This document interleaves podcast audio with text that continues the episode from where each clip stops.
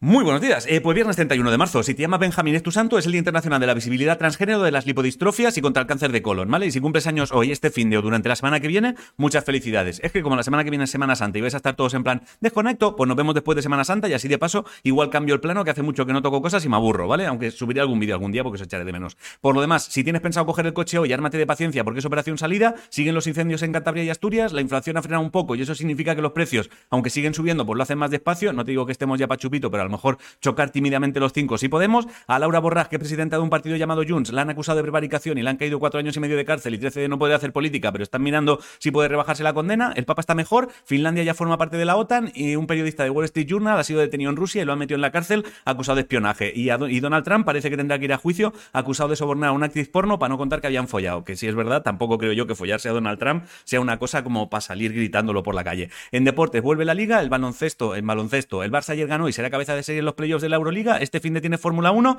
Carlos Alcaraz se ha metido en semifinales del Abierto de Miami y en badminton, que es lo de la pelota chiquitita, vestida como de novia, Carolina Marín ayer pasó a cuartos de final del Madrid Spain Masters. En cultura, los Goya este año se celebrarán en Valladolid. Si te gusta el flamenco y andas por Madrid, el Corral de la Morería ha sido recomendado por el New York Times como lugar que debes visitar sí o sí, o sí. doy fe que deberías. Yo he estado bastantes veces y lo flipo. Y si eres fan de Berto Romero y estás por Barcelona, desde la semana pasada está instalado en el Coliseum con espectáculo nuevo. En música tienes tema de Petaceta con Lizquila, otro de Carlos Rivera y Ricardo Montaner llamado Yo no fumo, Despistados con Marlena han sacado cosas, Roy Méndez con Ainhoa Butrago, Elefantes, Bruno Alves tiene tema, Yanajú también. En ciencia, un estudio aseguró que las plantas de tomate y tabaco emiten sonidos al volumen de una conversación si sus tallos están secos o estresados, así que a lo mejor yo no escuché voces, sino tomateras estresadas. Y en cosas del espacio parece que los anillos de Saturno están calentando la atmósfera superior del planeta. O sea, los anillos de Saturno son anillos y estufa también. En cine, si eres fan de Mario Bros, tienes peli nueva de Super Mario Bros. y Clint Eastwood ha dicho que está preparando peli nueva. En eSports, este sábado en Zaragoza se celebra la final de la Superliga entre Heretics y Movistar. ¿Quién ganará? Nosotros, porque veremos partidazo.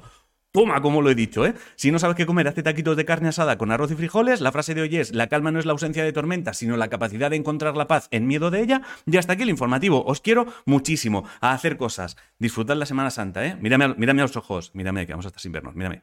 Te quiero. Pasa buena semana.